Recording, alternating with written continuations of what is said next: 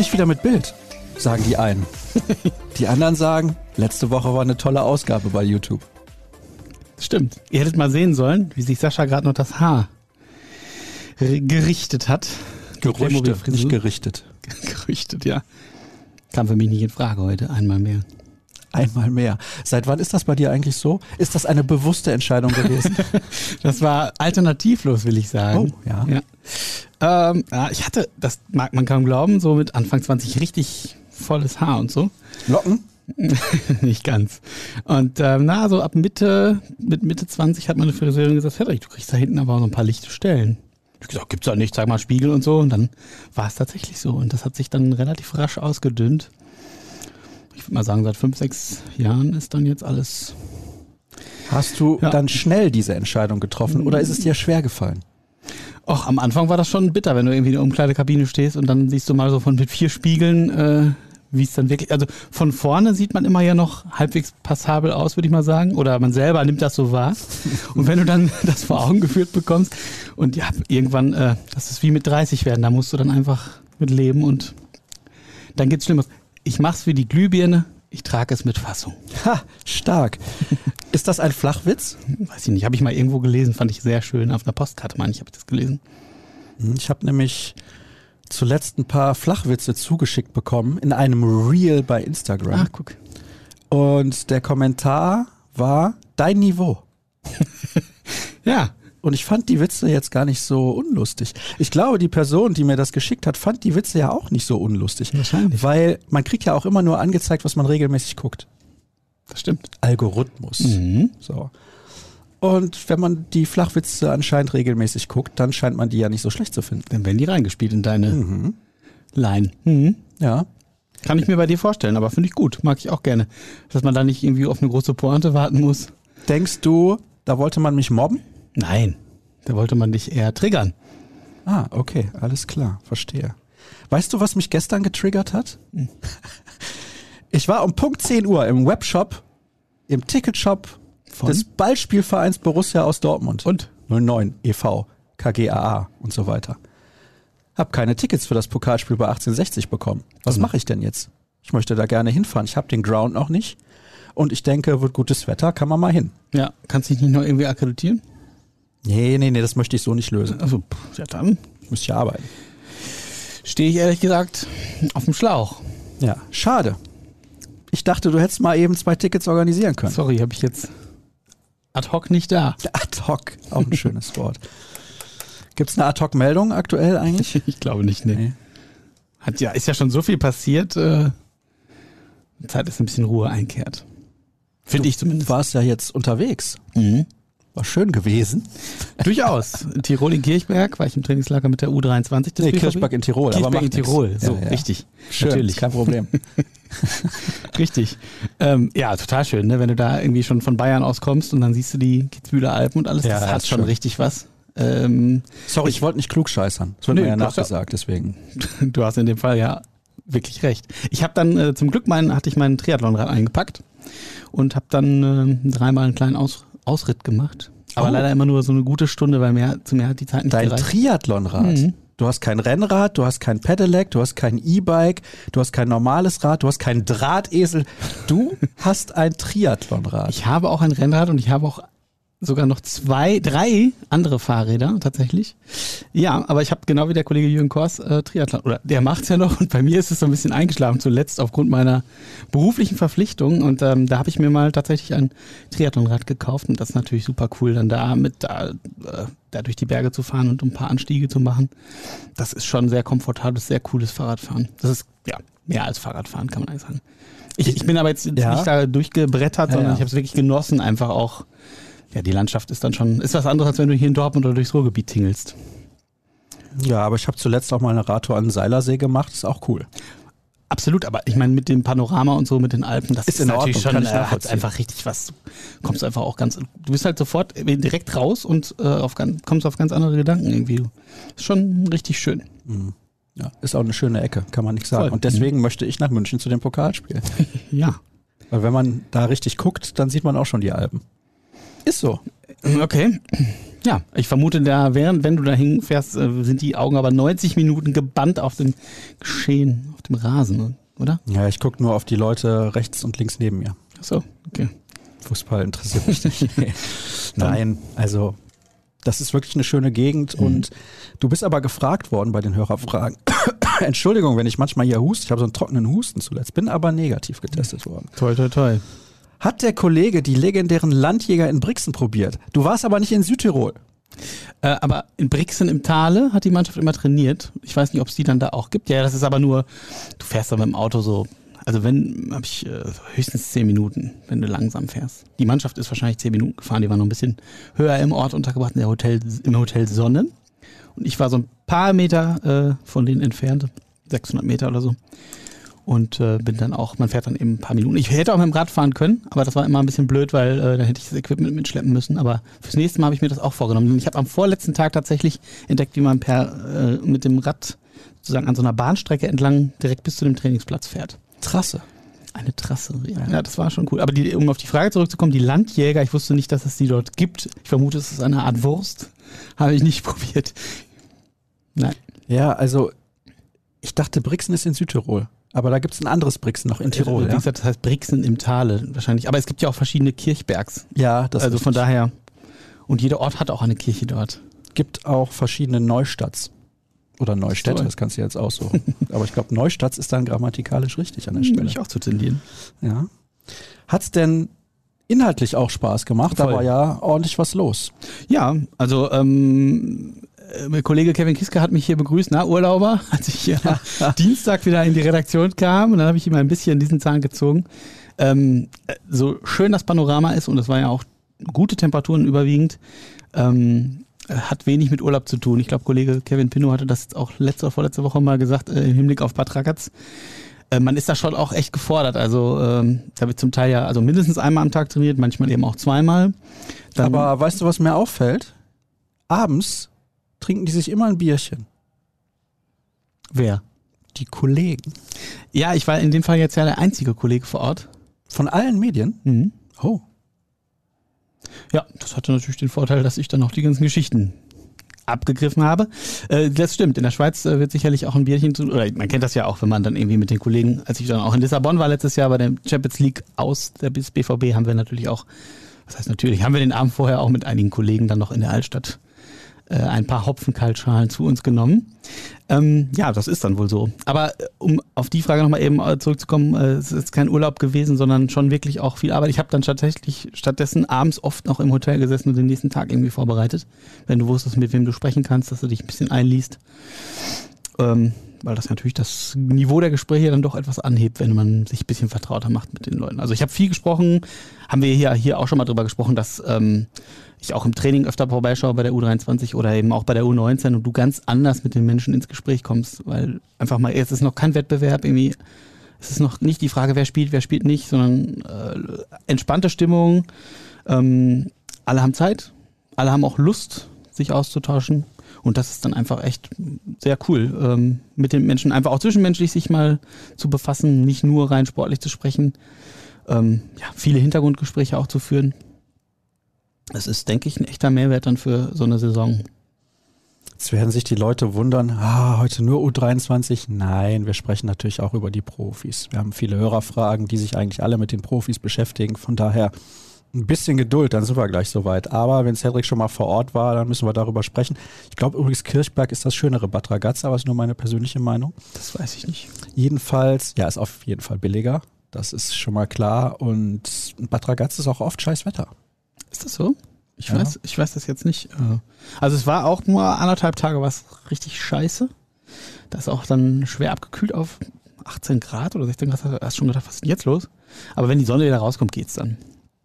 Ja. Ausgerechnet am Tag, als die Spieler frei hatten, war schlechtes Wetter. Hm. Das fanden sie alle nicht so cool. Ja gut, dann kann man sich vielleicht auch mal aufs Zimmer zurückziehen und sich ausruhen. Ja, ich weiß nicht genau, was sie gemacht haben. Äh, ich hörte von diversen Ausflügen in die Umgebung. Ist ja nicht so weit dann auch nach Italien zum Beispiel. Ich weiß allerdings nicht, ob sie gefahren sind. Ähm, genau. Ja. So, du hast gesprochen mit einem, der eine Perspektive hat mhm. zu den Profis. Wie heißt der? Was kann der? Jaden Braff vermutlich. Ja, genau. Äh, heißt auch Jaden und wird ja auch mit Jaden Sancho gerne verglichen. Ist genau wie Sancho eben von Manchester City gekommen. 19 Jahre links außen, kann auch rechts außen spielen oder zentral, aber bevorzugt links außen unterwegs. Den hat der BVB ja tatsächlich mit Perspektive verpflichtet, äh, Vertrag bis 2025.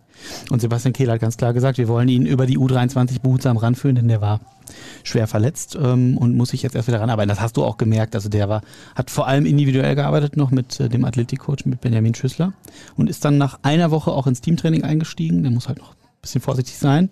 Und da geht's halt auch darum, dass du er für sich halt auch Vertrauen wieder in den Körper kriegt.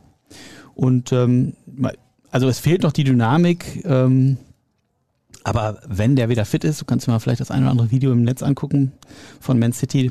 Das war schon nicht schlecht, was er da auf dem Rasen gezaubert hat. Hat auch ein paar Monate in der Serie A gespielt bei Udine. Ähm, war dann aber auch wieder verletzt und so. Also sie müssen ihn schon jetzt ganz, ganz behutsam ranführen. Aber wenn der fit ist, eines Tages, glaube ich, kann der was, kann der schon ein bisschen was bewegen. Hat unter Pep Guardiola trainiert bei Man City. Hat da schon relativ äh, forsche Töne wohl angeschlagen. Es kam nicht ganz so gut an. Es klang hm, auch das immer wieder. mag der Pep nicht. Nee, das mochten wohl alle nicht. Hat er selber auch gesagt, da war ich wohl zu ungeduldig. Ähm, hätte ich einfach mehr Geduld haben müssen. Er, er hat, ich habe ja mit ihm gesprochen, er hat gesagt, ich dachte, ich wäre schon bereit und war es aber nicht. Hat einfach nicht gereicht für die Premier League an der Stelle. Ich meine, super junger Kerl, der ist jetzt erst 19. Ne? Ähm, wie gesagt, dann ein paar Monate in Italien, erste Spiele gemacht in der Serie A. Jetzt ist er beim BVB und hat das für sich als nächsten Schritt auch klar gesehen, eben weil Jaden Sancho hier seinen Weg gegangen ist, weil Jamie Bino Gittens den Weg gegangen ge geht. Der ist ja noch im Prozess. Hat sich mit äh, Jamie Bino Gittens und auch Daniel Malen unterhalten. Brav ist ja ein Niederländer. Und sieht hier für sich die Perspektive. Hat auch klar gesagt, die, der BVB weiß, wie man junge Spieler weiterentwickelt, setzt klar aus, auf junge Spieler, will junge Spieler pushen. Und genau das hat Sebastian Kehl ja auch gesagt. Lasst uns ihn die Zeit geben und wenn er klar bleibt, wird er seinen Weg hier gehen. Und ich würde sagen, er hat sich auf den Weg gemacht. Mal schauen, was draus wird. Also 19 Jahre alt, aber forsch. Ja, ich hatte einen oder anderen Artikel gelesen, wo es auch hieß, er sei durchaus ein schwieriger Charakter. Ich habe ihn darauf auch angesprochen. Er hat gesagt, ja, er hört das immer wieder. Er kann das so nicht teilen. Er hat gesagt, hier, guck, ich bin eigentlich ein ruhiger Typ. Äh, ich lache viel. Ich, äh, mit mir kann man auskommen. Ich habe jetzt nichts Gegenteiliges wahrgenommen, ist allerdings natürlich die Saisonvorbereitung und er würde vermutlich im Pressegespräch auch nicht sagen, ich bin der größte Ekel, das hier rumläuft. Ähm, aber manchmal passt es ja vielleicht auch einfach nicht und vielleicht hast du dich dann einmal irgendwie vergaloppiert in jungen Jahren. Ähm, vielleicht hat er auch einfach daraus gelernt, vielleicht dann nicht die so eine dicke Backe zu riskieren und erstmal dann mit Leistung vorzulegen und angesichts seines seiner Verletzung und äh, dass er jetzt eher erstmal sich wirklich im Aufbautraining befindet, steht es ihm wahrscheinlich auch gut, äh, hier ein paar leisere Töne anzuschlagen und erstmal dann auf den Platz zu liefern. Also er hat schon gesagt, äh, wenn ich fit bin, äh, sehe ich, wird meine Chance kommen und dann will ich auch zeigen, zu was ich imstande bin. Ähm, und er hat auch ganz klar gesagt, es ist schön, dass ich mit Jaden Sancho verglichen werde, aber ich bin äh, trotzdem Jaden Braff, ein eigener Spieler. Es gibt Unterschiede und äh, ich möchte zeigen, wer Jaden Braff ist und natürlich gerne auch potenziell dann in der Bundesliga beim BVB. Wie fit ist er denn aktuell? Hat er Testspiele mitgespielt? Nee, nee, nee, also soweit ist er noch nicht. Er wird auf jeden Fall, ich habe ihn auch gefragt, was hast du ein Gefühl irgendwie äh, vom Horizont so ein bisschen, ohne, er sagt, ja, ich will mich nicht genau festlegen, aber also wenn es in zwei Monaten klappt, wäre gut und wenn es in einem Monat klappt, wäre schon richtig gut. Aber ich würde sagen, mach mal Piano. Da gilt wahrscheinlich wie für einige beim BVB, gib dir lieber noch ein bisschen eine Woche mehr Zeit oder zwei, bevor du dann äh, irgendwie einen zu frühen Rückschlag erleidest. Wenn wir auch an die Profis denken, da gibt es ja auch ein, zwei Kandidaten. Also, ja, gib dem Jungen Zeit und dann gucken wir mal, wie. Äh, er bringt auf jeden Fall viel mit. Und dann kann er, glaube ich, könnte er dem BVB viel Freude machen. Aber jetzt muss er sich natürlich erstmal fit, äh, fit werden und dann kann er in der U23 mal Duftmarken hinterlassen. Und wie schnell es von da aus gehen kann, haben wir ja in der letzten Saison auch gesehen. Das kann ratzfatz gehen. Was sagt denn sein neuer Trainer, der ja auch neuer Trainer der U23 ist? Wer ist das überhaupt? Weil einige werden das nicht so mitbekommen haben. Vielleicht kannst du ihn auch noch mal kurz vorstellen. Ja, Christian Preußer ist der neue äh, Trainer, war bis Februar bei Fortuna Düsseldorf in der zweiten Bundesliga. Ähm, ist auch noch ein junger Typ, 38. Ähm, Habe ich mich auch lange mit unterhalten. Ähm, ja, wie gesagt, junger Trainer hat mit unter 30 schon Fußballlehrer gemacht. Hat auch gesagt, dass er da stolz drauf ist, dass er das so, früh geschafft hat. War in der Zeit auch im Praktikum bei Borussia Dortmund noch unter Jürgen Klopp. Hat also hier schon Einblicke gehabt. War ähm, er hat mir gesagt, er hat relativ schnell festgestellt für sich, es reicht nicht zum Fußballprofi als Spieler und hat dann äh, schon in jungen Jahren als Jugendlicher eine U15 in Berlin übernommen. Er ist gebürtiger Berliner und hat darüber erste Erfahrung gesammelt als Trainer, also schon als Jugendlicher und hat da schon gemerkt, das hat ihn angefixt, dass, dass ihn das richtig äh, packt halt. Ist dann bei Rot-Weiß Erfurt äh, über ein Praktikum irgendwie reingekommen, war dann Co-Trainer U19, irgendwann Cheftrainer, war im NLZ tätig dort, dann war er irgendwann plötzlich Cheftrainer der Profis, dann ist er zum SC Freiburg gegangen, hat fünf Jahre da gearbeitet, mit Christian Streich sehr intensiven Austausch gehabt, hat die Freiburger die U23 äh, von der Oberliga bis in die dritte Liga geführt, also zwei Aufstiege hingelegt und dann kam eben zweite Bundesliga und er hat gesagt, ja, ich habe mich bereit gefühlt, Fortuna Düsseldorf, da sind die Erwartungen natürlich ganz andere, auch medial. Äh, Freiburg super ruhiges Arbeiten in Düsseldorf. Sehr hohe Erwartungen, da hat es dann, äh, muss man sagen, nicht so gut geklappt. Ähm, da war dann nach wenigen Monaten quasi Endstation und ähm, hat gesagt, erste Trainerentlassung, damit muss man erstmal umgehen lernen. Er hätte die Zeit aber im Anschluss reflektiert. Also er hat quasi irgendwie zehn Jahre fast durchgängig als Trainer irgendwie gearbeitet und hat gesagt, jetzt die Pause war im Nachgang gesehen gar nicht so schlecht, um das alles mal Revue passieren zu lassen, für sich auch klar zu haben, was nehme ich für mich mit, was möchte ich weitermachen, auch wenn es kritisch in kritischen Phasen wird, wie gehe ich vielleicht auch mit bestimmten Dingen anders um. Er ist da leider nicht ins Detail gegangen. Ähm, scheint mir aber ein sehr reflektierter Typ zu sein, hat auch sehr akribisch mit der Mannschaft gearbeitet. Ähm, ja, mal schauen, 38 Jahre alt, hat also, ist er nicht so weit weg von den Spielern, natürlich ein Stück weit. Und ähm, will jetzt seine Ideen vermitteln, auf jeden Fall auch offensiv spielen. Ähm, das, was den BVB ausgezeichnet hat, Initiative ergreifen. Das wird sicherlich fortgeführt werden. Du hast also den Eindruck, um das mal kurz zusammenzufassen, dass er ähnlich spielen lassen wird wie Enrico Maaßen. Das heißt, das System wird sich nicht allzu sehr verändern? Das ist noch die große Frage. Also er hat schon, Enrico Maaßen war ja ein klarer Verfechter der Dreierkette auch. Und da hat er schon ganz am Anfang gesagt, wir müssen mal gucken, ob wir das nicht ein bisschen flexibler halten. Ähm, hängt ein bisschen vom Personal an. Es hat ja auch sehr viel Umbruch gegeben und ich glaube, da sind sie gerade noch in der Findungsphase, ob es wirklich um eine Dreierkette hinausläuft. Da sagt er, das ist so drin, weil die Mannschaft das seit Jahren gespielt hat. Da muss man im Prinzip gar nicht mehr viel machen, aber eben, er will schon auch die Viererkette zunehmend implementieren und gucken, bietet die nicht auch in gewisser Weise Vorzüge und ich glaube, das wird da ein bisschen variabler insgesamt gehandhabt. Und zu Jaden Braff? Hat er da was gesagt? Hast du mit ihm darüber gesprochen? Äh, ja, also der hat ja doch eben gesagt, dass er im Aufbautraining ist und einfach noch Zeit braucht. Äh, genauso wie Marco Pasalic, der ja auch echt ein wichtiger Faktor ist, hatte ja letztes Jahr auch im Supercup dann mal unter Marco Rose gespielt, auch in, bei den Profis die Vorbereitung mit absolviert. Ist ja kroatischer U21-Nationalspieler damals von Stuttgart gekommen. Eine super Start hingelegt in der dritten Liga, dann sich schwer verletzt, dann nach seinem Comeback nochmal schwer verletzt an der Schulter. Die beiden haben sehr viel individuell trainiert und das hat er auch, die brauchen einfach noch ein bisschen Zeit. Aber wenn die beide da sind, dann sind es zwei echte Waffen. Und dann sind sie vielleicht auch beide gut genug für die Profis? Müssen wir echt gucken. Ich glaube, das ist dann, der Sprung ist dann halt einfach nochmal gewaltig. Und vor allem, wenn du aus einer langen Verletzung kommst. Ne? Aber perspektivisch, warum nicht?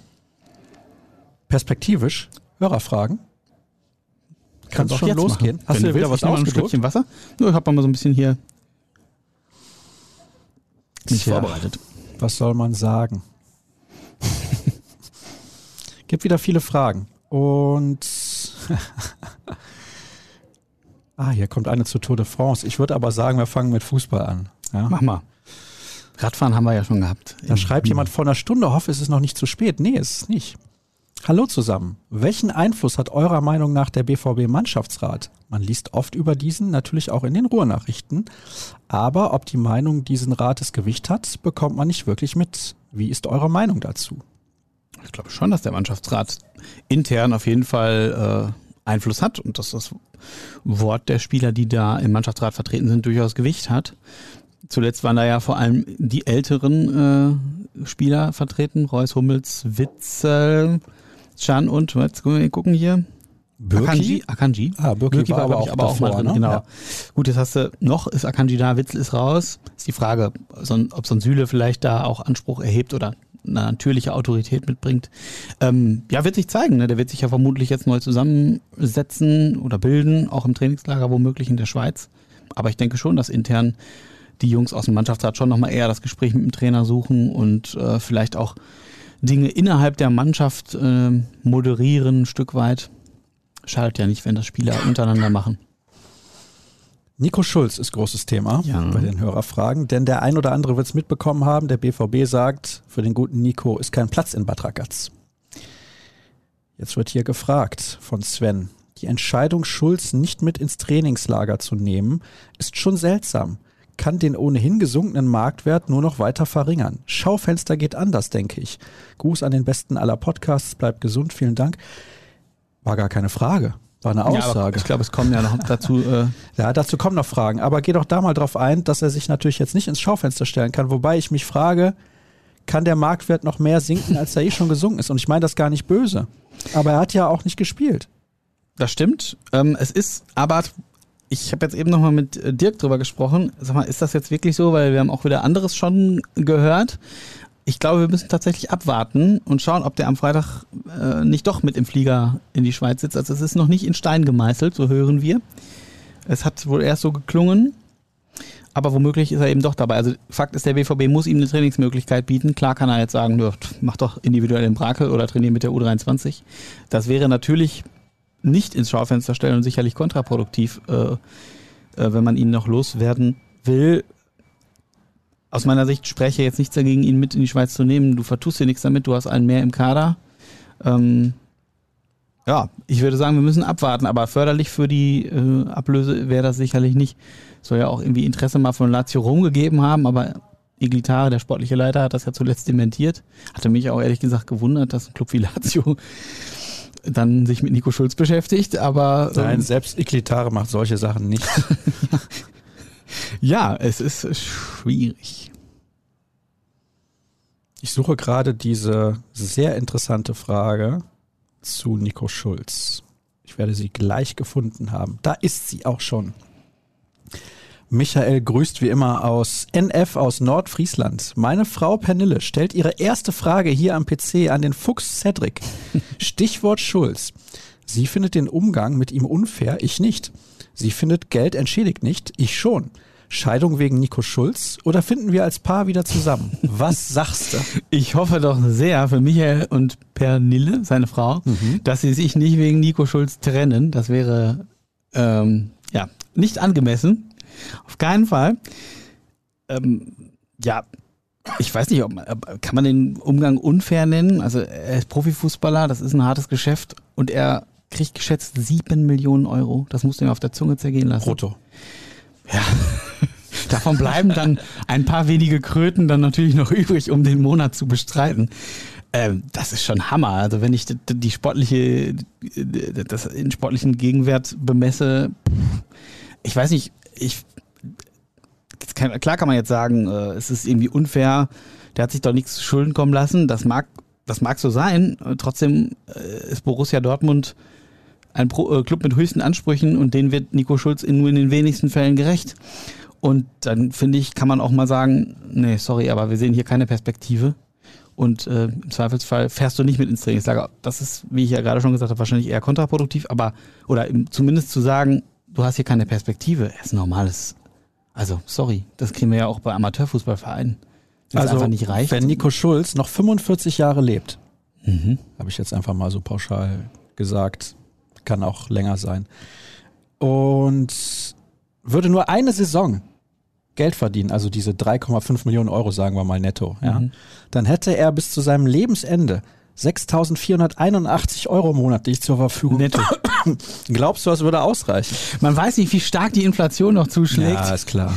Und wie viel äh, Brot, Butter und Milch er so zu sich nimmt. Aber ich würde sagen, er würde, er ist nicht am Hungertuch am Nagen, wie der Westfale sagt. Mhm, das glaube ich auch, dass es ihm ganz solide geht. Das denke ich doch auch. Und übrigens allen anderen auch. Nur ein Jahr. Ist ja jetzt sein drittes Jahr beim BVB, ja. also das vierte, was ansteht. Ja, aber es ist der Hammer. Also wirklich, wenn du überlegst, was der BVB da.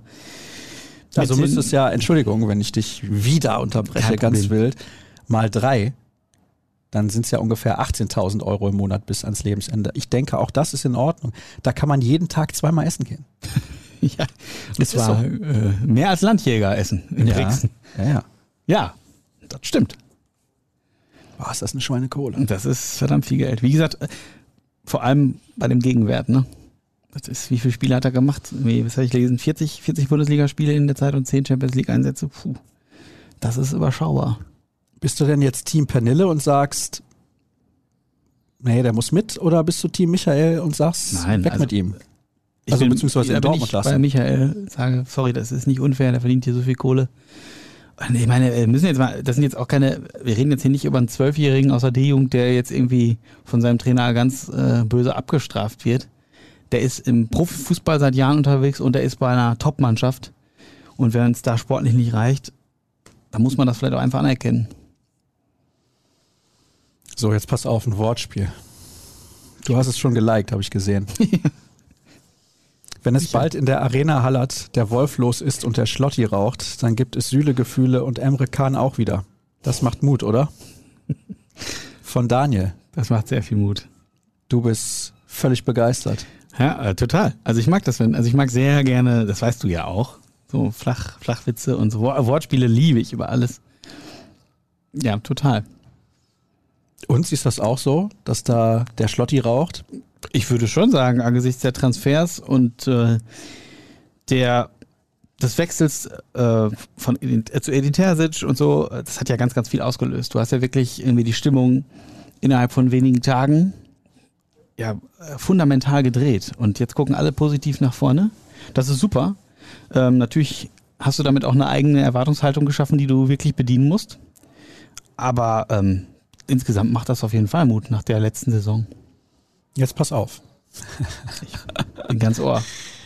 Hier, äh, Kollege Klavi und Kollege Kevin Pinnow waren ja hier zuletzt als Edeljoker im Einsatz. Kevin Pinnow hat gesagt, wieder, der BVB wird Meister. Du ja letztes Jahr auch. Ich weiß. Und Es tut mich unheimlich schwer damit. Nachdem ich letztes Jahr so daneben gelegen habe, was du mir ja schon ein paar Mal aufs Brot geschmiert hast. natürlich, Ähm, tja, boah. Ich würde sagen, die Lücke zum FC Bayern ist auf jeden Fall kleiner geworden.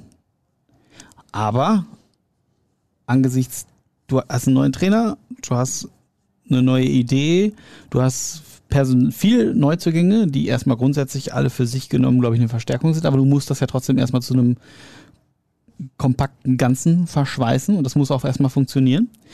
Da musst du von den Verletzungen verschont bleiben. Da deuten sich ja jetzt schon leider erste Geschichten wieder an oder setzt sich so ein bisschen fort, müssen wir mal gucken. kommen wir gleich noch zu. Ja, Bayern hat jetzt auch nicht so, hat jetzt auch nicht so schlecht äh, zugeschlagen. Ähm, du möchtest jetzt eine Prognose von mir haben, so durch die Hintertür, ne? War ganz schwierig. Ich Komm, glaube, sag's. äh, wenn du, Sag's bitte. nee, ähm, Sag es. Hörer können es nicht sehen, aber bei YouTube mache ich eine relativ eindeutige Geste. Komm, Cedric, sag's. Möchtest du jetzt von mir hören, dass Borussia Dortmund Deutscher Meister 2023 wird? Nee. Ach so, Zweiter, denkst du? Ja, Ja. natürlich. Tja. Sie werden sehr guter Zweiter werden. Ich kann nicht einschätzen, wie, wie, also, das ist ja immer noch die Frage, was mit Lewandowski da bei Bayern ist. Der garantiert ja schon sehr viele Tore. Haben wir hier ja, glaube ich, auch, ich glaube, vor, als ich das letzte Mal hier war, haben wir auch über Lewandowski gesprochen. Aber vielleicht geht bei den Bayern bald ein Licht auf, ja. Wenn wir Ja. schon bei schlechten Wortwitzen sind. Ja, ich, ich mag keine richtig, also, also schlechter als Platz zwei, glaube ich, geht Nein, das glaube ich auch nicht. das auf keinen Fall. Ähm, klar, wenn du jetzt wirklich, ähm, wenn du die Defensivproblematik abstellst, wobei Edin Terzic da ja schon gesagt hat, äh, wir werden nicht irgendwie nur, weil wir jetzt die Neuzugänge haben, plötzlich sofort automatisch weniger Gegentreffer kassieren. Da müssen wir schon als Mannschaft auch anders funktionieren. Ähm, und wenn du eine, so eine richtige Euphorie entfachen kannst, dann kannst du vielleicht das schaffen, was letztes Jahr eben kaum gelungen ist, dass du wirklich mal eine Serie hinlegst und mal nicht nur zwei Spiele oder drei, ich weiß gar nicht, wie viel es letztes Jahr maximal waren, am Stück gewinnst, sondern mal wirklich ein paar Wochen am Stück gewinnst, wettbewerbsübergreifend.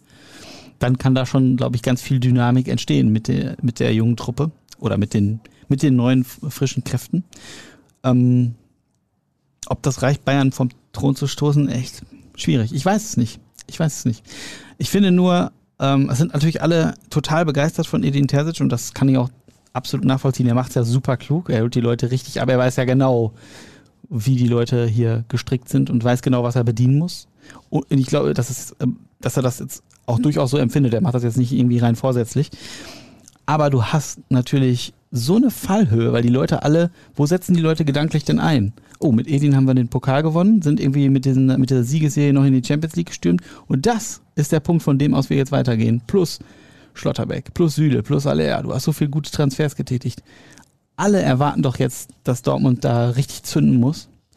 Und diesem Anspruch muss die Mannschaft erstmal gerecht werden. Das wird schwer genug. Das denke Da ich muss schon, man ja. natürlich mal, muss man natürlich mal schauen, ähm, wie das jetzt wird, wie sich das entwickelt in den ersten Spielen. Der Spielplan zu Beginn hat es ja durchaus in sich. Ja, mal schauen. Also da bin ich wirklich sehr gespannt, wie man da in die Saison reinkommt. Man darf jetzt auch nicht dieses Pokalspiel bei 1860 unterschätzen, aber da sprechen wir dann noch in unserer Saisonvorschau drüber. Wobei da würde ich dir jetzt Ja. mal tatsächlich, man darf es nicht unterschätzen, ey, aber die spielen dritte Liga und du bist Borussia Dortmund. Ja, da wird Dann- aber in dem Stadion eine gute Stimmung sein. Ja, entschuld- entschuldige. Die Medien werden es hochsterilisieren. so wird's kommen. Und wenn du, klar, bist du da jetzt noch nicht so lange im Training und die Nationalspieler sind noch nicht lange wieder da, aber entschuldige bitte. Wann beginnt die dritte Liga?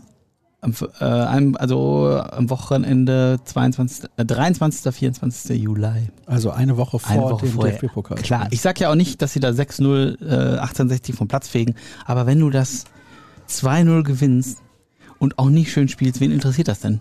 Interessiert niemanden. So, und da würde ich doch sagen, komm da einfach in dein Fahrwasser und gut, wie, wie war es letztes Jahr in äh, Wien, Wiesbaden? 3-0, glaube ich. 3-0, okay, ja gut, aber das, da jetzt auch nicht die Sterne vom Himmel gespielt, das war in Ordnung, aber wen interessiert das in der? Also entscheidend sind die Wochen, die, klar, wenn du da jetzt das Ding in den Sand setzt, aber das kann, kann ich mir am besten Willen nicht vorstellen. Und also, sorry, dritte Liga, nee. Da So lege ich mich es. zumindest mal fest. So ist es. Das kann immer in die Hose gehen. Und dann ist das Theater groß. Ja, das wird nicht in die Hose gehen. Edin Terzic hat ja als Trainer von Borussia Dortmund jedes Pokalspiel bislang gewonnen. Von daher, so ist es, das ist der Fakt. Siehst du wohl. Moin, ihr Schlawiner vom weltbesten Podcast. Terzic hat in seiner ersten Amtszeit öfters Morey Meunier auf der rechten Außenseite vorgezogen. Hat Matteo über die Saison gesehen die besseren Chancen auf einen Stammplatz? Ich würde sagen, das hängt einfach von der Leistung ab, die die beiden bringen. Meunier hat ja jetzt nicht so schlecht gemacht äh, bis zu seinem, seiner Verletzung. Hat sich ja, finde ich, auch weiterentwickelt gegenüber seiner äh, der, der Saison davor. Ähm, aber ja, klar, Morey gibt richtig Gas jetzt irgendwie. Edin Terzic hat auch gesagt, der sprüht vor Euphorie und äh, er will hier am liebsten sofort loslegen und wir müssen ihn eher noch ein bisschen bremsen und er ist auf jeden Fall fit. Und er ist ja sicherlich auch jemand, der unter äh, Terzic oder von Terzic profitieren kann. Aber das kann ja nur gut sein, wenn du zwei richtig gute Rechtsverteidiger hast oder zwei, die sich viel mehr da battlen um den Platz, weil das war, das war ja letztes Jahr auch eines der Probleme, dass sich die Mannschaft oft von selbst aufgestellt hat. Du hattest ja nicht mal einen Konkurrenzkampf, wo du sagst, da haben die Spieler mussten noch mal irgendwie ein paar Prozent im Training zulegen. Ähm, einfach um, um ein gewisses Level immer zu erreichen. Wenn du weißt, du spielst eh, warum sollst du dich komplett ins Zeug legen? Und es sind so viele Spiele, gerade in der Phase jetzt bis zur WM in Katar, du wirst beide brauchen. 100%ig, da bin ich mir sicher. Also so viel Wettbewerbe, es sei denn, Dortmund fliegt schon gegen 1860 raus, dann fallen, aber ich glaube, so viele Pokalspiele sind dann gar nicht mehr in diesem Jahr. Ich weiß es jetzt Ich ehrlich glaube, gesagt. ein weiteres. Eins, okay. Aber ne, du hast ja die ganzen äh, Gruppenspiele in der Champions League und eben viel Bundesliga. Ich denke, da wird auch, werden für beide genug Einsatzmöglichkeiten sein. Ich bin Team Morey, obwohl ich Meunier besser finde als viele andere, denke ich. Boah, ich weiß gar nicht. äh, Kommt vielleicht ein bisschen, auch, bisschen noch auf den Gegner an. Aber ich finde Morey tatsächlich auch nicht so schlecht. Er hat es ja bis zu seiner Verletzung dann auch echt gut gemacht. Fand- Hat er mir auch gut gefallen. Ja, gib ihm doch einfach mal ein bisschen die Zeit und äh, dann gucken wir mal, wer, wer von beiden sich da, wer den besseren Eindruck hinterlässt. Moin in die Runde, komplett anderes Thema jetzt. Nur 200 Dauerkarten sind laut BVB nicht wieder genommen worden und in den freien Verkauf gegangen. Es wurde ja viel diskutiert, ob die Pandemie im Fanverhalten etwas ändern würde. Hättet ihr gedacht, dass fast alle Dauerkarten behalten werden? Ja. Vor allem, ich weiß jetzt nicht, wie die Fristen sind, aber spätestens mit der Rückkehr von Edin Terzic, glaube ich, gab es da ke keinerlei Zweifel. Und ja, warum äh, sollte man jetzt eine Dauerkarte abgeben? Man Der muss ja Terzic-Effekt? Ja, schon. Also das hat ja, ich finde, das hat so viel ausgemacht. Also du hast ja richtig gemerkt, was das im Verein und also vor allem auch im Umfeld ausgelöst hat. Die Fans, die waren ja, vorher war alles so nöggelig und irgendwie und dann, dann holst du Edin Terzic zurück und ähm, im Prinzip wirkt das eine Jahr jetzt ja schon jetzt irgendwie, als wäre das irgendwie so ein, so ein, weiß ich auch nicht, so ein Betriebsunfall gewesen oder äh, ja, es ist schon irgendwie abgehakt. Ne? Das musst du erstmal schaffen. Damit hast du wirklich die Stimmung komplett gedreht, habe ich ja eben schon mal gesagt, und ich glaube, das macht ganz viel aus. In der Vergangenheit gab es immer wieder mehr unglückliche Laien. Erwartet ihr auch dieses Jahr ein Leihgeschäft? Wer wäre ein guter Kandidat? Ich glaube, aktuell gibt es ja keine Tendenz, dass der BVB da jemand ausleiht, aber hängt ja ein bisschen auch von der Abgabenseite jetzt wieder ab. Nee, nee, nee, ich glaube Fairlight. Nicht selber jemanden ausleihen. Ah, okay. Ja, bevor du jetzt Nico Schulz noch komplett auf der Payroll hängen hast, kannst du ihn natürlich auch verleihen, wenn sich jemand Ausleihen auf- mit Kaufoption. So. Ähm, ja, gut, so viele Kandidaten gibt es jetzt nicht. Akanji werden sie sicherlich komplett äh, natürlich transferieren. Das macht, das macht ja nur Sinn. Dann hast du noch einen Hazard. So viele Kandidaten kommen da jetzt für mich nicht in Frage. Und ja, ich glaube eher nicht. Will aber auch nichts ausschließen. Es ist ja noch, es sind ja noch ein paar Wochen. Stimmt, Hazard gibt's ja auch noch. Mhm. Willen. Hallöchen. Ich hoffe, du hast dich wieder gut eingefunden und ich habe zwei Fragen an deinen Interviewpartner. Hast du, Sette wirst du hier genannt. Endlich eine Frikandel-Spezial genossen. Und die zweite Frage, wie war deine persönlich erste Saison so nah beim BVB? Danke und ich freue mich auf euren Talk. Grüße Ich- zurück natürlich. Habe weder ein Landjäger in Brixen verspeist, noch eine Frikandel-Spezi- Frikandel-Spezial oder nur Frikandel. Nee, Spezial. Habe ich auch noch nicht. Weder das eine noch das andere. Sollen wir das mal machen? Ja, können wir mal machen. Ja? Es ist Mhm. deutlich leckerer, als du denkst. Ja, klar. Sonst würden nicht so viele Leute das essen. ja, okay. oh, du freust dich schon richtig Aber hallo. Ja, ja. Das hast du mir jetzt hier abgerungen. Ähm, ja, und zu der zweiten Frage, ähm, war natürlich eine, oder ist nach wie vor eine schöne Erfahrung. Also, ich bin ja, äh, wie ich schon gesagt habe, als Kind auch schon BVB-Fan gewesen, aber das habe ich auch schon, wenn, wenn, ne, ich werde natürlich auch privat darauf angesprochen, wie ist das? Und ich würde sagen, du kriegst ein anderes Verhältnis dazu. Also, ähm, du bist halt, wenn, also wenn ich ins Stadion gehe, bin ich das kann, das kann man jetzt glauben oder nicht, bin ich kein Fan. Das ist einfach so. Du hast natürlich eine gewisse Grundsympathie, die du mitbringst. Aber ähm, ich bin eben auch Journalist und Redakteur und kannst mir gar nicht erlauben, das jetzt irgendwie als, als Fanboy zu sehen. Das geht auch einfach nicht. Du hast ja auch mit den Menschen zu tun und mit den Verantwortlichen und du wirst, würdest ja nicht ernst genommen, wenn du alles nur in meinen Himmel loben würdest oder Du kannst ja für den Verein arbeiten. Genau. Und ich mag meinen Job schon. Also Journalismus ist schon auch echt, ein, also finde ich zumindest ein richtig, richtig tolles Themenfeld. Irgendwie, das, ja, also ich sehe das, sehe das tatsächlich so und bin dann auch kein Fan. Und du kriegst einen anderen Blick darauf. Also ich würde sagen, du siehst Spiele nicht mehr so unvoreingenommen. Vielmehr Oh ja. auch. Ja, also auch wenn ich zum Beispiel an einem Wochenende frei habe und das Spiel gucke, äh, guckst du es einfach nicht so unbefangen. Es ist nicht so wie die früher, da machst du dir noch, also klar machst du dir auch mal ein Bier auf, aber ähm, ja, du guckst es einfach aus einem anderen Blickwinkel. Und was gibt's noch für Themen irgendwie? Ähm, wie, wie kann man das aufbereiten? Du bist einfach auch nicht so unbefangen mehr. Es ist schon ein Preis in Anführungszeichen, den man zahlt dafür. Ja, aber, ja, ja, aber ist trotzdem richtig. ist es natürlich total cool, ähm, mit den Menschen zu tun zu haben, Einblicke zu erhalten, die eben normalen Fans ähm, vorbehalten sind. Und ja, es macht einfach riesig Spaß. Ne? Vielleicht mein Vorteil, dass ich quasi nur den Podcast mache. Du kannst weiterhin unvoreingenommen- Nein, das mache ich nicht. Nee, das war ich. Wir haben ja schon auch im Stadion ein, zwei Mal nebeneinander gesessen. Ja, und deswegen, fürs Radio war ich ja auch mal da. Mhm. Von daher muss ich ja da auch neutral, aber natürlich positiv in Richtung Borussia Dortmund sein. Ja, also wenn du einen Verein begleitest, hast du, glaube ich, sein, du würdest komplett beschissen behandelt von allen, hast du, glaube ich, bringst du eine gewisse Grundsympathie äh, mit. Es wär, wir sind die Ruhrnachrichten aus Dortmund, die über Borussia Dortmund berichten. Und Borussia Dortmund ist ja viel mehr als nur Fußball spielen, sondern das, äh, allein dieses, du kannst dich dem hier ja gar nicht entziehen, wie die Stadt diesen Verein lebt und atmet. Und du hast ja auch, also auch mit Fans zu tun und mit diesen Menschen und so, du merkst ja, was das für die auch bedeutet. Und natürlich kannst du dich dem als Journalist auch nicht entziehen und dich davon frei machen. Willst du ja auch gar nicht. Irgendwie, du willst ja auch das Lebensgefühl treffen. Und ähm, deswegen bringst du natürlich eine gewisse, habe ich jetzt gerade schon gesagt, Grundsympathie mit oder eine Verbundenheit mit dem Verein. Trotzdem musst du natürlich auch irgendwo diesen äh, Grad einhalten und sagen, ja, warte mal, wir müssen das ja trotzdem irgendwie bewerten und der BVB spielt nun mal auf einem Top-Level und muss sich daran eben auch messen lassen, will sich daran auch messen lassen und das müssen wir dann entsprechend auch bewerten und im Zweifelsfall auch kritisch bewerten. So ist es. Exakt. Wenn sie schlecht spielen, muss man das auch schreiben.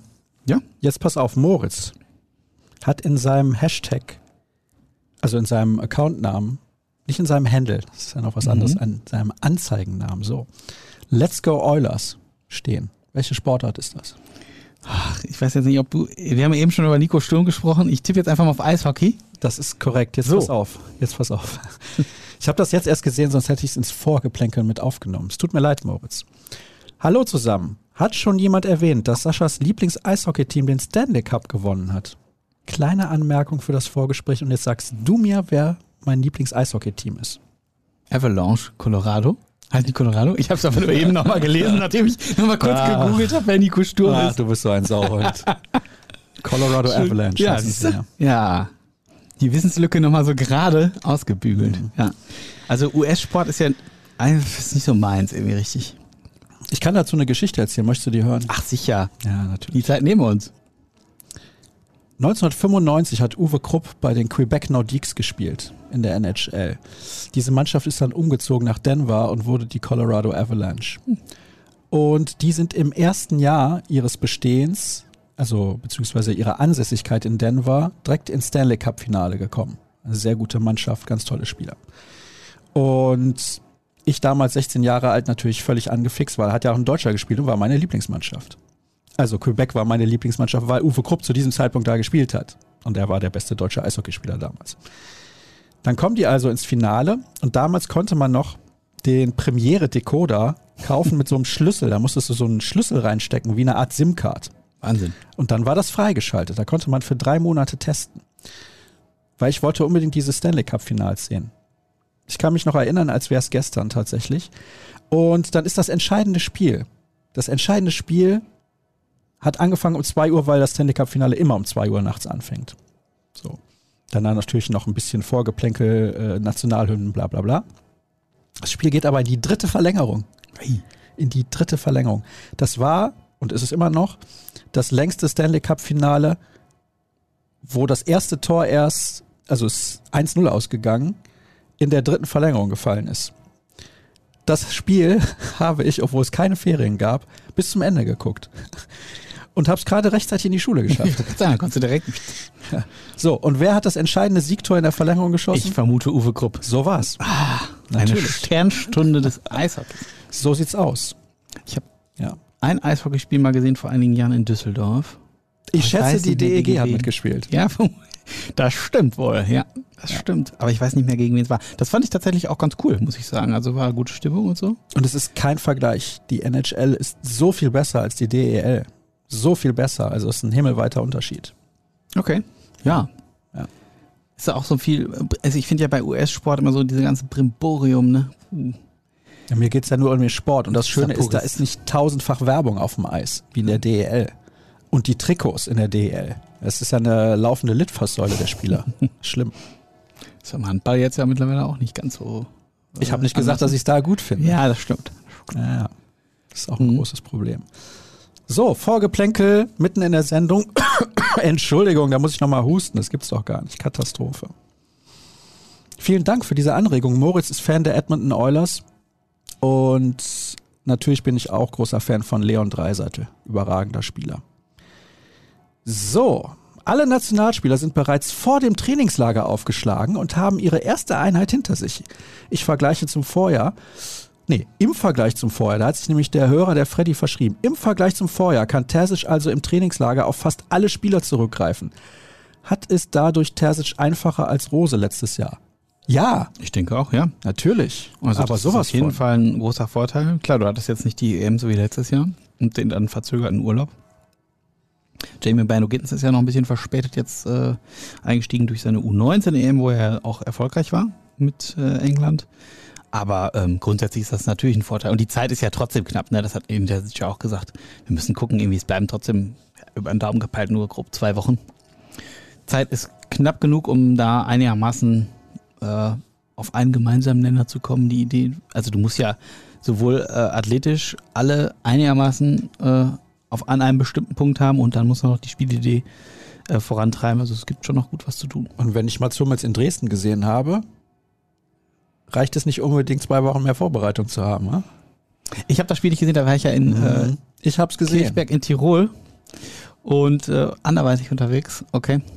Ja, da gab es zwei dicke Patzer von Mats. Was glaubt ihr? Auch nach Cedrics Interview könnte der entscheidende Erfolgsfaktor auf der Trainerbank, den man jetzt hat, im Hinblick auf Taktik, Motivation, Identifikation und gegebenenfalls interne Aufbruchsstimmung und Integration der Neuen sein, im Gegensatz zu früher. Ja, also habe ich ja gerade schon gesagt, ich glaube, ähm, dass du mit Edin einen ganz anderen Drive einfach reinbekommst. Er holt die Fans einfach super ab, finde ich. Ähm, die Interviews in den Medienrunden, zum Beispiel nach den äh, Trainingseinheiten, da, die finde ich, da haut der wirklich, ich finde, er antwortet sehr schnell.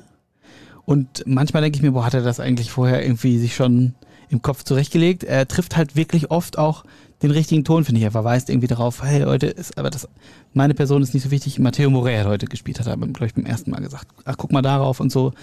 Für den ist das noch viel größer.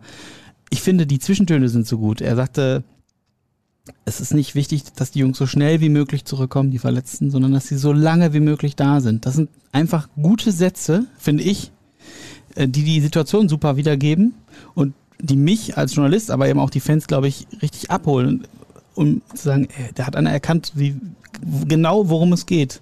Und irgendwie, ich kriege es nicht mehr ganz äh, zu, äh, zusammen, hat er gesagt, irgendwie der, der Name, der hinten drauf steht, äh, der ändert sich oder das ging ihm um die Vielzahl der Neuzugänge oder so, aber wichtig ist eben auch der Name vorne. Und das ist bei allen Borussia Dortmund. Und äh, ich meine, wer, wer will sowas nicht hören? Das ist einfach richtig ja. gut. Das ist einfach richtig ja. gut.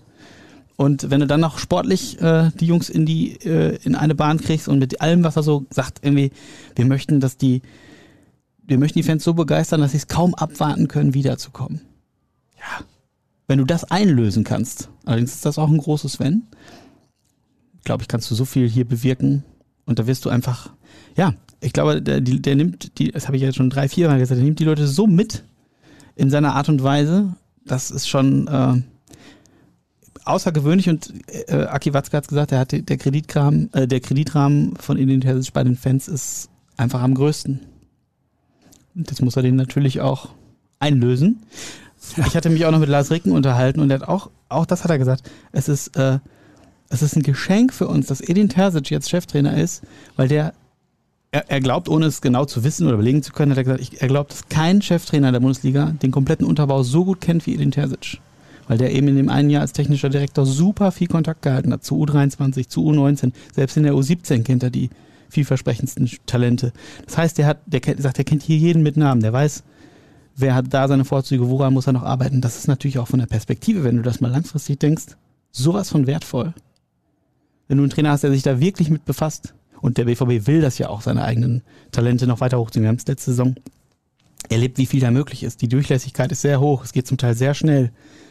Und wenn du da jetzt oben einen hast, der einen klaren Plan hast und dann noch weißt, was du noch in der Hinterhand hast für die nächsten Jahre, das klingt schon echt sehr spannend. Ja, das tut es. Und ich glaube auch, was du gerade gesagt hast, diese Töne, die er den Terzic trifft, die trifft er meistens wirklich sehr, sehr gut. Super, echt. Ja.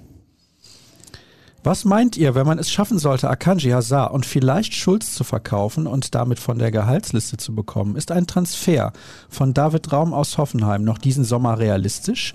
Oder hängt das doch mit einem Abgang von Rafael Guerrero zusammen? Frage an den besten Podcasts gestellt von Marcel.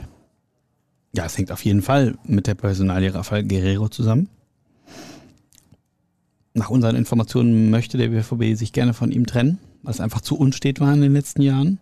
Klar hat er unbestritten ein sehr großes Potenzial. Das Problem ist, er ruft es oft nicht ab. Er ist sehr oft verletzt. Ich erinnere mich nach dem Spiel in Bochum, wo er letztes Jahr, glaube ich, verletzt war. Kurz vor Weihnachten habe ich eine Geschichte gemacht, ähm, wie viele Verletzten-Tage der in seiner Historie beim BVB hat. Und das ist schon Wahnsinn. Ich kriege es nicht mehr zusammen, aber es war, es war wirklich ordentlich dreistellig.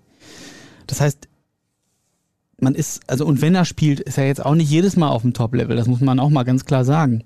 Und ich glaube, der BVB braucht da einfach mehr Verlässlichkeit. Und wenn sie sich von Rafael Guerrero trennen, werden sie mit Sicherheit, müssen sie noch einen Linksverteidiger verpflichten, selbst wenn sie nur Nico Schulz abgeben, müssten sie eigentlich noch irgendwas tun, weil du hast natürlich noch, zwar hast du Tom Rote und auch den Prinz Aning, den sie ja von Ajax geholt haben, der ja wirklich gute Eindrücke hinterlässt in den Testspielen, aber wo du auch merkst halt, der ist auch körperlich, da brauchst du halt noch ein bisschen was. Wenn du in der Bundesliga gegen äh, ordentliche Stürmer spielst, würde der richtig Probleme haben, schon von der Physis. Das heißt, du musst auf jeden Fall noch einen Linksverteidiger verpflichten.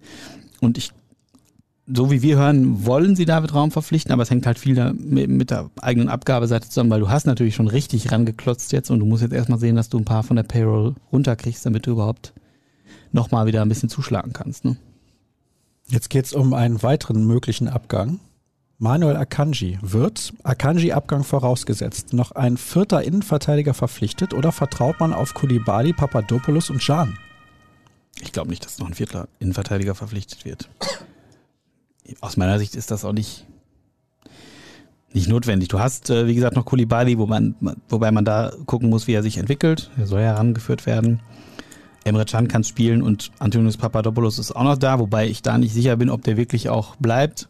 Da gab es ja mal, äh, so wie wir gehört haben, Interessenten aus der zweiten Bundesliga und ähm, ist die Frage, ob er nicht dann doch den Abgang wählt. Also es, wir hatten in den letzten Monaten immer wieder gehört, dass er eigentlich einen Wechsel bevorzugt. Und äh, muss man mal gucken, ob er bleibt, aber ich sehe da jetzt nicht die akuteste Baustelle, um es mal so zu sagen. Da sind noch viele Fragen anscheinend noch dazugekommen. Was ist da los? Hau rein. Ja, ich muss mal gucken, wo ich weitermache. So, da scroll ich nochmal hoch. Vielleicht musst du ein bisschen kürzer werden in deinen Antworten. Ich bemühe mich, okay. Pointierter sozusagen. Hallo, bester BVB-Podcast ever. Mich würde eure Einschätzung zur Verpflichtung von Shade Forsyth interessieren. Behebt das unsere Verletzungsmisere? Belebt oder behebt, habe ich gerade gesagt. Mhm. Gott sei Dank. Beleben hoffentlich ja. nicht. Behebt das unsere Verletzungsmisere und merkt man von ihm schon etwas in der laufenden Vorbereitung? Zumindest ist das, glaube ich, der große Wunsch, dass das äh, eben die äh, Verletzungsmisere behebt oder dass man da präventiv viel mehr macht. Ähm, ist ja ein super geschätzter Athletiktrainer, irgendwie gelernter Physiotherapeut, hat sich dann ja weitergebildet, Master in Biomechanik gemacht. Ich habe es eben extra nochmal gelesen, Jürgen Kors hat dazu einen sehr spannenden Artikel geschrieben. Kennt sich eben aus mit, also er sagt ja immer, wir müssen die ganzheitlich auf ein gesundes Level bringen, die Spieler, und er verfolgt einen ganzheitlichen Ansatz aus Athletik, Physiotherapie, Medizin, aber auch Psychologie und Ernährung. Also es ist nicht nur ein Teil, sondern das Gesamte. Und äh, sch schöner, äh, schönes Credo, irgendwie wir trainieren keine Muskeln, sondern die Bewegung. Also auch da wieder ein ganzheitlicher Ansatz. Ähm, hat ja bei äh, Los Angeles Galaxy gearbeitet, dann beim DFB eben unter Jürgen Klinsmann geholt worden.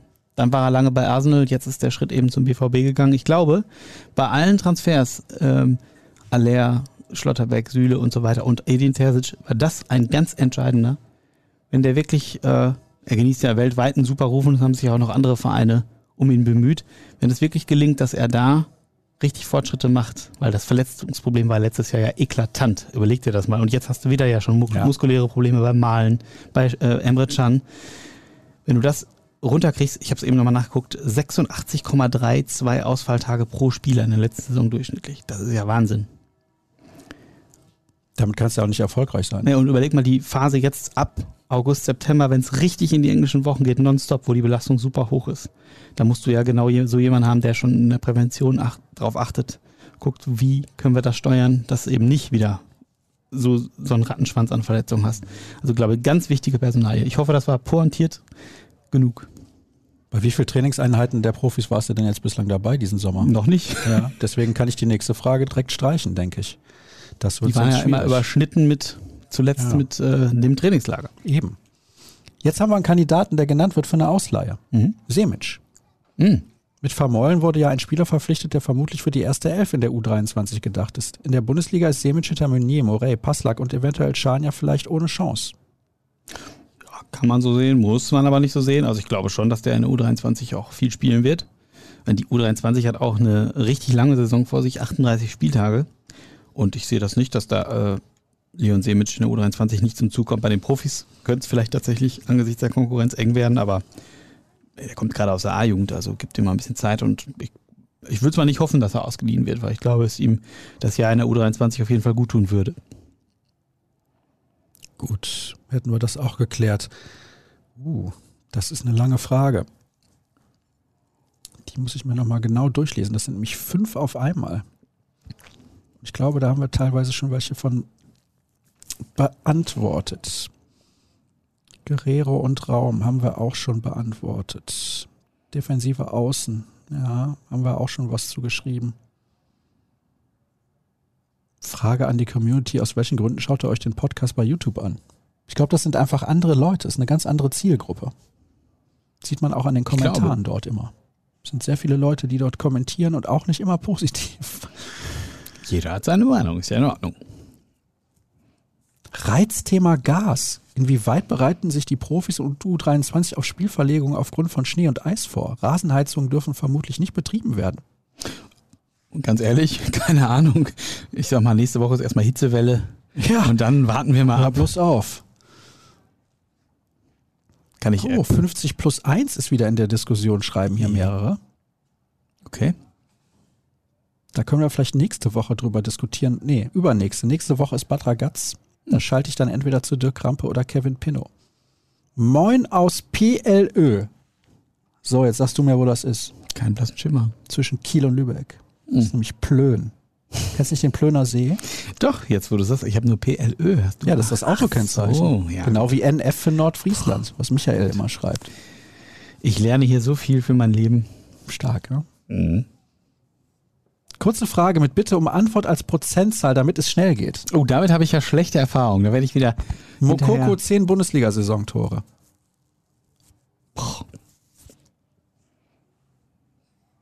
30 Prozent. 10 Startelf-Einsätze in der Hinrunde von Malen. Angesichts der Vielzahl der Spiele 50 Prozent.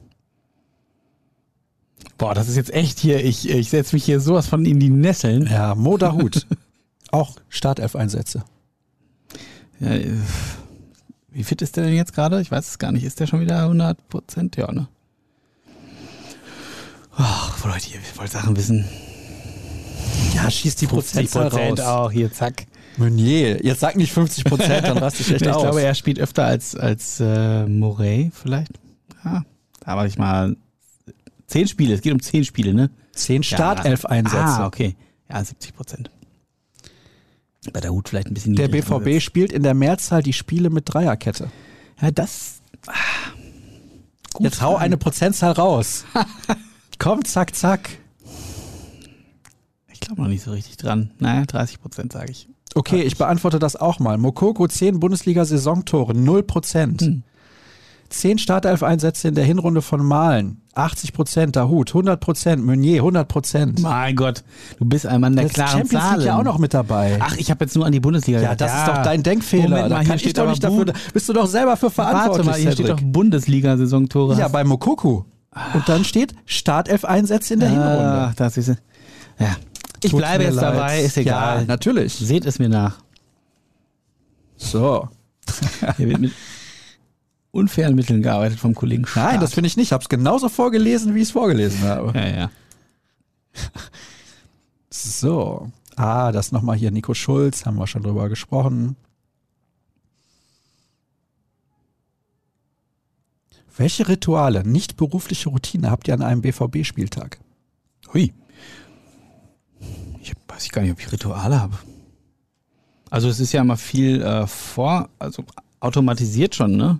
Du bist natürlich mit Vorlauf am Stadion, wir haben ja dann noch eine Videoschalte. Mhm. Äh, einer der Kollegen, entweder du machst die vorm Spiel oder nach dem Spiel. Soll ich die Frage nochmal vorlesen? Nur zu deiner Sicherheit. Welche Rituale, nicht berufliche Routine Ja, okay. habt ihr an einem BVB-Spieltag? Okay. Was ist denn los, Cedric? Wir gehen auf die Stunde zu und dann mich- hast du große ja, du weißt nicht, wie Probleme. die Temperatur hier. Ja, ist Die setzt mir sehr, sehr, sehr zu. Ähm, ich habe keine außer also ich weiß nicht, nee. Ich trinke da auch nicht aus meiner BVB-Kaffeetasse oder so. Nee, habe ich, Ich gar gucke nicht. das Spiel. Das ist meine Routine. Oder Ritual. Nein, ich habe auch keins. Punkt. Du batest um pointierte Antwort. Ja, tatsächlich. Habe ich nicht. Du anscheinend auch nicht. Hallo, ihr zwei Gauner. Eine Frage. Habt ihr das Buch von Neven gelesen? Teilweise sehr kritisch gegenüber der Fußballmaschinerie, indirekt auch gegen den BVB. Wie seht ihr das? Podcast Must hier, elf Leben, das Leben von Uli Hoeneß. Ja, habe ich schon lange zu Ende gehört. Ist ja schon was länger raus, dieser Podcast, aber sollte man hören. Nein, ich habe das Buch von Nevin Subotic noch nicht gelesen. Ich werde auch es aber irgendwann tun. Ja, ich denke ich auch. Ähm, was ich mir schon angehört habe, war äh, sein Auftritt dann bei, bei, beim Podcast äh, der Sohn, Kika Meets der Sohn mit Nevin Subotic damals. Das war ziemlich cool, fand ich, was er alles gesagt hat. Da geht es ja auch darum, wie er sich so ein Stück weit entfremdet hat von dem ganzen Profibusiness. Ähm, sehr, sehr, sehr reflektierter, sehr angenehmer Zeitgenosse, der eben nicht nur, oder der eben auch der diese Blase eben auch entlarvt und da einfach rausgetreten ist. Ähm, bestimmt spannend, was, was er so zu erzählen hat, ja. Und ich glaube, das kann man auch guten Gewissens kritisch sehen. Jetzt pass auf. Hallo ihr zwei. Für mich wären zwei Derby-Siege, Platz zwei und der Pokalsieg gleichbedeutend mit einer überragenden Saison. Seid ihr derselben Meinung wie ich? Ich schon. Du auch? Ja, Gut. ich glaube auch, ja. Ja. nee, Nein, ich möchte keine Erklärung von dir. Das reicht ja. Ja. Natürlich. Wir sind derselben Meinung. es ist so. Ja, du lachst. ja, es kommt nicht so oft vor, dass wir derselben Meinung sind. Nochmal Nico Schulz. Nein, Lazio ist nicht an ihm dran. Da kann ich euch beruhigen. Das kann ich mich selber beruhigen. Vor allem. Ja, so, stimmt. was haben wir denn dann noch? Moin an meinen Lieblingspodcasts. Wie seht ihr eigentlich Transfers wie den von Manet? Viele Experten feiern diesen als Erfolg und Aushängeschild für die Bundesliga, gerade nach Erling Haalands Abgang. Sehe ich komplett anders, beziehungsweise Spannung konnte ich doch fast nicht, beziehungs ah, bezüglich. Sehe ich anders. Bezüglich Spannung konnte es doch fast nicht schlimmer kommen. Nein, das glaube ich nicht. Für mich wäre der Mattis de Licht Transfer, glaube ich, das Entscheidende, weil der die Defensive der Bayern halt unfassbar stabilisieren würde. Manet sehe ich da jetzt nicht so. Außerdem überlegen sie ja noch, Gnabry oder Sané eventuell zu verkaufen. Also da ist noch nicht alles entschieden. Ist natürlich trotzdem schon krass, ne? Also, ich meine, Manet ist schon, Ist kein schlechter Mann. das will ich wohl sagen. Richtig. Hier nochmal 50 plus 1. Was habt ihr denn mit 50 plus 1? Das habe ich gar nicht mitbekommen. Es steht nicht Nee, zur Debatte. So, will ich nicht. Also bleibt so, meine ich natürlich. Du bist Head of Podcast, von daher entscheidest du das. So, was haben wir denn hier? Kahn fordert mal wieder 50 plus 1 zu überdenken. Ja, okay, okay. Jetzt wissen wir auch, wo es herkommt. Hm. Das muss aber jetzt recht akut aufgeploppt sein, oder? Weil ich Ja, hatte das ich heute Morgen einmal ganz grob äh, überflogen und da war das nicht, noch nicht das Thema. Hm. So, jetzt muss ich ein bisschen scrollen. Zur Erläuterung, Sascha Staat liest sich hier gerade erstmal diverse Fragen durch. Ja, weil da ist einiges noch kurzfristig dazugekommen. Das hatte ich noch nicht gelesen. Mhm. Dabei bist du so ein belesener Typ eigentlich. Ha, es geht. Es geht. Hier heißt ein, hier heißt ein Hörer Enrico Maaßen SZN. Schönen Gruß nach Augsburg. Ja, genau. Der hatte diese langen Fragen. Moin aus der Wesermarsch. Hm. Freue mich wie immer auf euren Podcast. Ihr macht einen super Job. Vielen Dank dafür natürlich. Wie kann es eigentlich sein, dass Malen und Can, die zum Ende der Saison verletzt waren, auch bis in die neue Saison hinein weiter mit ihren Verletzungen zu kämpfen haben? Eigentlich sollten sie mit diesen Verletzungen nicht so viele Monate außer Gefecht sein. Es ist einfach wirklich Pech oder Faulheit beziehungsweise Undiszipliniertheit in Sachen Fitness. Ach, so weit würde ich nicht gehen. Also ich glaube, es ist einfach wirklich sehr unglücklich gelaufen. Das ist die ganze das, Antwort? Ja, aber du hast eben um Monopol, also äh, Faulheit und so. Also ich meine, das sind Profis, die haben ja nichts davon, jetzt äh, in der Vorbereitung äh, unter Edin Terzic da jetzt die ersten Wochen zu verpassen. Ist, also müssen wir mal gucken, wenn sich das jetzt natürlich fortsetzt, dann muss man, der BVB wollte da ja im Sommer mal in die tiefere Analyse gehen. Ich glaube, er wird es nicht öffentlich teilen, was er so an Erkenntnissen ähm, zu Tage fördert. Aber ich fand einen Satz von äh, Edin Terzic auch ähm, interessant, hat er nämlich gesagt, irgendwie wir, wir, wir ich weiß es nicht mehr genau, wir probieren ein paar neue Ideen aus oder irgendwie sowas. Da ging es um Verletzungsprävention. Das würde mich mal interessieren, was sie da ausprobieren wollen. Und das wird ja sicherlich auch mit so muskulären Geschichten äh, zusammenhängen. Die waren ja letzte Saison eklatant und das setzt sich ja jetzt eben dann bei Chan und bei Daniel Malen fort. Also das, äh, Weißt du was? Ich finde, so eine Frage könnten die ruhig einfach mal beantworten. ja, da geht's aber dann ganz tief ins Innenleben unter Umständen. Womöglich vielleicht auch, Aber hat man ehrlich, Versäumnisse festgestellt aus der Vergangenheit, ich weiß es nicht. ist das schlimm, wenn man sagt, was man jetzt macht? Man muss ja nicht sagen, was man vorher gemacht hat. Wir beide finden das wahrscheinlich nicht schlimm, aber du weißt ja, dass der BVB da durchaus anderer Meinung sein kann und das natürlich dann eher hinter verschlossenen Türen behandelt. Moin aus Hamburg. Ich finde unsere Transfers echt gelungen, allerdings fallen wir aus meiner Sicht auf den defensiven Außen im Verhältnis zu den anderen Positionen qualitativ deutlich ab. Die finanziellen Spielraum, die finanziellen Spielraum, ja. habe ich mich verlesen. Der finanzielle Spielraum fehlt, daher kein Vorwurf an Kehl. Ist die Fünferkette somit Pflicht? Haben wir eben schon mal drüber gesprochen, ne? Müssen wir mal gucken, was er da. Will ich nicht automatisch so sagen. Gucken, was Edin da entwickelt. Glaube ich auch nicht. Fünferkette würde auch bedeuten, man braucht drei Innenverteidiger. Ja, ich meine, die hast du natürlich, aber äh, die sind aber nicht immer auch alle gleichzeitig verfügbar. Ja, und wenn sich dann einer verletzt, dann stehst du schon wieder da. Also ähm, ich sehe mehr wirklich, Viererkette als Dreierkette. Ja, denke ich eher auch, zumal wenn sie wirklich noch David Raum verpflichten wollen und das würden, wäre klar, kannst du noch vorschieben, weil das, äh, ja, ich glaube eigentlich eher an eine Viererkette, aber hm. mal schauen. Na gut, hier bin ich jetzt also durch. Ja, mit den gerade waren es noch so viele, du hast das jetzt. Ja, ich habe das dann nochmal überflogen und gemerkt, es hat sich ein bisschen wiederholt mhm. thematisch. Das passiert ja aber über eine Stunde Sendung, also da kann keiner meckern. Nein. Und relativ wenig Vorgeplänkel, ein bisschen U23 noch. Heute war thematisch alles dabei. Weißt du, dass übermorgen die zweite Liga losgeht? Verrückt, ne? Das ist. Ja, ich habe noch ähm, letzte Woche zu den Kollegen gesagt, boah, irgendwie, es war gefühlt überhaupt keine Sommerpause. Also wirklich Wahnsinn, dass es jetzt schon wieder rund geht. Mir ist langweilig. Ehrlich? Ja. Ich fand's wirklich Wahnsinn, wie wir da so durchgeschnurrt sind mit den Transfers auch. Und ich immer war, da war irgendwas im Urlaub. So. Mhm. da wurde es schon richtig unruhig auf dem Sonnendeck.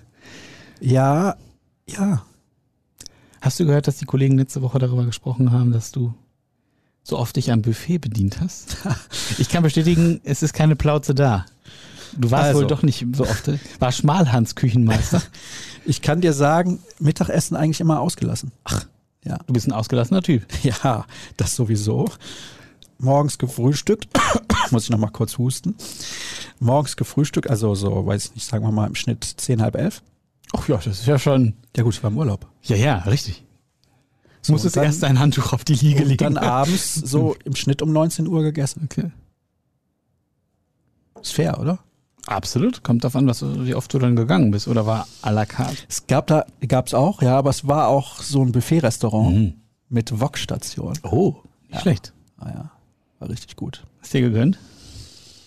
So, die Sendung ist vorbei. also, keine Antwort mehr. Keine Plauze zu sehen. Nee, also ich muss sagen. Also. Ja, aber ich trage schwarz und atme ein. Waschbrettbauchstart. Nee, das wäre überragend. Werde ich nie bekommen in meinem Leben. Nie. Tja, ist nicht schlimm. Nee. schon so viel bekommen im Leben. Sogenanntes One-Pack, kein Six-Pack. ja, ansonsten war es das, glaube ich. Wie gesagt, zweite Liga fängt übermorgen mhm. Wahnsinn. Und? Was, wem glaubst du, äh, wem traust du was zu? Ich muss mal gucken, wer da dieses Jahr überhaupt alles mitspielt. Dem ja. HSV traue ich wie immer zu, den Aufstieg knapp zu verpassen. Ah. Pauli fände ich cool. Mhm. Wer ist denn abgestiegen? Kräuter Fürth und Bielefeld, ne? Ja, also Arminia habe ich ja auch eine gewisse Grundsympathie, muss ich sagen. Ich finde die einfach, ne? Ja, probieren es immer wieder geben. und so. Lautern ist aufgestiegen, ne? Lautern ist aufgestiegen, aber, schön, aber das wird schwer sind. genug, da Fuß zu fassen. Ja, klar, aber ich finde es gut, also ne, wenn man überlegt, wo die herkommen, wenn die mal eines Tages wieder in der ersten Liga werden, war das schon auch cool, finde ich. Ja, das mit, stimmt. Mit Bet Betzenberg und so. Das wäre schon. In der Saison, jetzt muss ich überlegen, glaube 97, 98 ist der erste FC Kaiserslautern als Aufsteiger deutscher Meister geworden. Ja, das weiß ich nicht. Ja. Im ersten Saisonspiel hat man 1 zu 0 bei Bayern München gewonnen. Ein Kopfballtor nach einer Freistoßflanke. Wer hat den Freistoß getreten und wer hat das Tor gemacht? Weil es lief so oft beim DSF Bundesliga Classics. Nein, nicht Ratinho. Du ah. kennst beide Spieler zu 100 Prozent. Nein, auch nicht. Ah, verdammt, weil wir dann noch bei Lautern. Hani Ramsi war nicht mehr. mehr. Hani Ramsi war in dieser Mannschaft. Olaf Marschall? Nein. Also der Freistoßschütze war Chiriakos Sforza. Ah. Den kennst du noch, ne? Ja, klar. Und den Kopfballaufsetzer hat Michael Schönberg verwandelt. Ah, den kenn ich auch noch. Ja. Den. Däner, genau. So sieht's aus. Das, das kam so oft in den Bundesliga-Classics. Sind die nicht äh, als Pokalsieger auch abgestiegen? Die sind als Pokalsieger abgestiegen und Steigen auf und werden dann deutscher Meister. Tor im Pokalfinale hat, glaube ich, Martin Wagner geschossen, Linksverteidiger. Der hat auch nur ein Länderspiel gemacht, oder? Teilnehmer an der WM 94, 94, das weiß ich auch. Da, da, die, ich erinnere mich da noch an diese WM. Da habe ich, ich weiß gar nicht, ob ich das schon mal erzählt habe, so ein, da gab es bei McDonalds in der Junior-Tüte so einen kleinen Fußball als Trinkbecher mit dem, also das war so ein weißes Ding, so äh, konntest du selber halt auffüllen aus Plastik und da war das äh, Logo drauf. Ich glaube, der liegt heute noch irgendwo im Keller. Den fand ich so cool als Kind. Hab ich immer in dem Sommer immer meine Sachen rausgetrunken. Hm, stark. Konnte keine Wespe dran, so wenn du das irgendwie draußen hast stehen lassen. Boah, das Ja. war super, ey. Ja, wir wollten ja den WM 90 Rückblick machen in der Sommerpause. was war und los? noch Champions League Sieg 97, aber das hat halt teilweise nicht geklappt, weil die Leute nicht konnten oder erkrankt waren. Mussten wir leider verschieben. Mal gucken, ob wir das irgendwie zu einem anderen Zeitpunkt dann nochmal machen. Es läuft nicht weg. Nee, ich denke in der Winterpause zum Beispiel. Oh. Kann man schon vorab aufzeichnen. Du musst bedenken, äh, ne, die Bundesliga-Saison ist ja schon irgendwann im November erstmal durch. Das heißt, da kommen dann ja ein paar Wochen, wo nur in Anführungsstrichen WM ist. Das wäre gut, da was Zeitloses zu senden, weil da bin ich nämlich auch bei der Handball-EM der Frauen. Weißt du, wo die dieses Jahr stattfindet? Nein. Slowenien? Auch, ja. Ach, verrückt. Das ich habe es wirklich ohne Scheiß. Im Gegensatz zu Nico Sturm habe ich es nicht nachgeguckt. Ich habe Oh, jetzt einfach stark. irgendwas gesagt, Ja, okay. was mir unplausibel erschien. Also meine Reise wird mich führen nach Podgorica in Montenegro. Meine Güte. Dann geht's weiter nach Skopje in Mazedonien und dann nach Ljubljana in Slowenien. Ist übrigens, Ljubljana ist slowenisch für weiblicher Fan. Ui. Guck Kannst mal. mal. drüber nachdenken. So heißt es. Ich war auch mal in Mazedonien vor ein paar Jahren. Das ist richtig schön, kann ich dir sagen. In Mazedonien? Ja, voll. Da bin ich noch nicht Mega. gewesen, war auch in Montenegro noch nicht. Montenegro hat mir mal Clara Woltering erzählt, die Torhüter-Trainerin der BVB Handballfrauen. Die hat ja vier Jahre da gespielt. Muss fantastisch sein. Mein Bruder und seine Frau waren da in den Flitterwochen und die fanden es auch super. Ja, also ist natürlich auch relativ günstig. In Montenegro kann man mit Euro bezahlen, wer es nicht weiß. In Mazedonien nicht. Nee. Da musst du in den Wechselstuben tauschen. Hat wirklich in der Ich Wechselstube denke, das werde ich nicht tun. Ich werde einfach die Kreditkarte Das zücken. kannst du auch machen. Ich fand's auch cool. Da hast du dann da diese Riesenscheine mit diesen Summen. Aber war schon cool.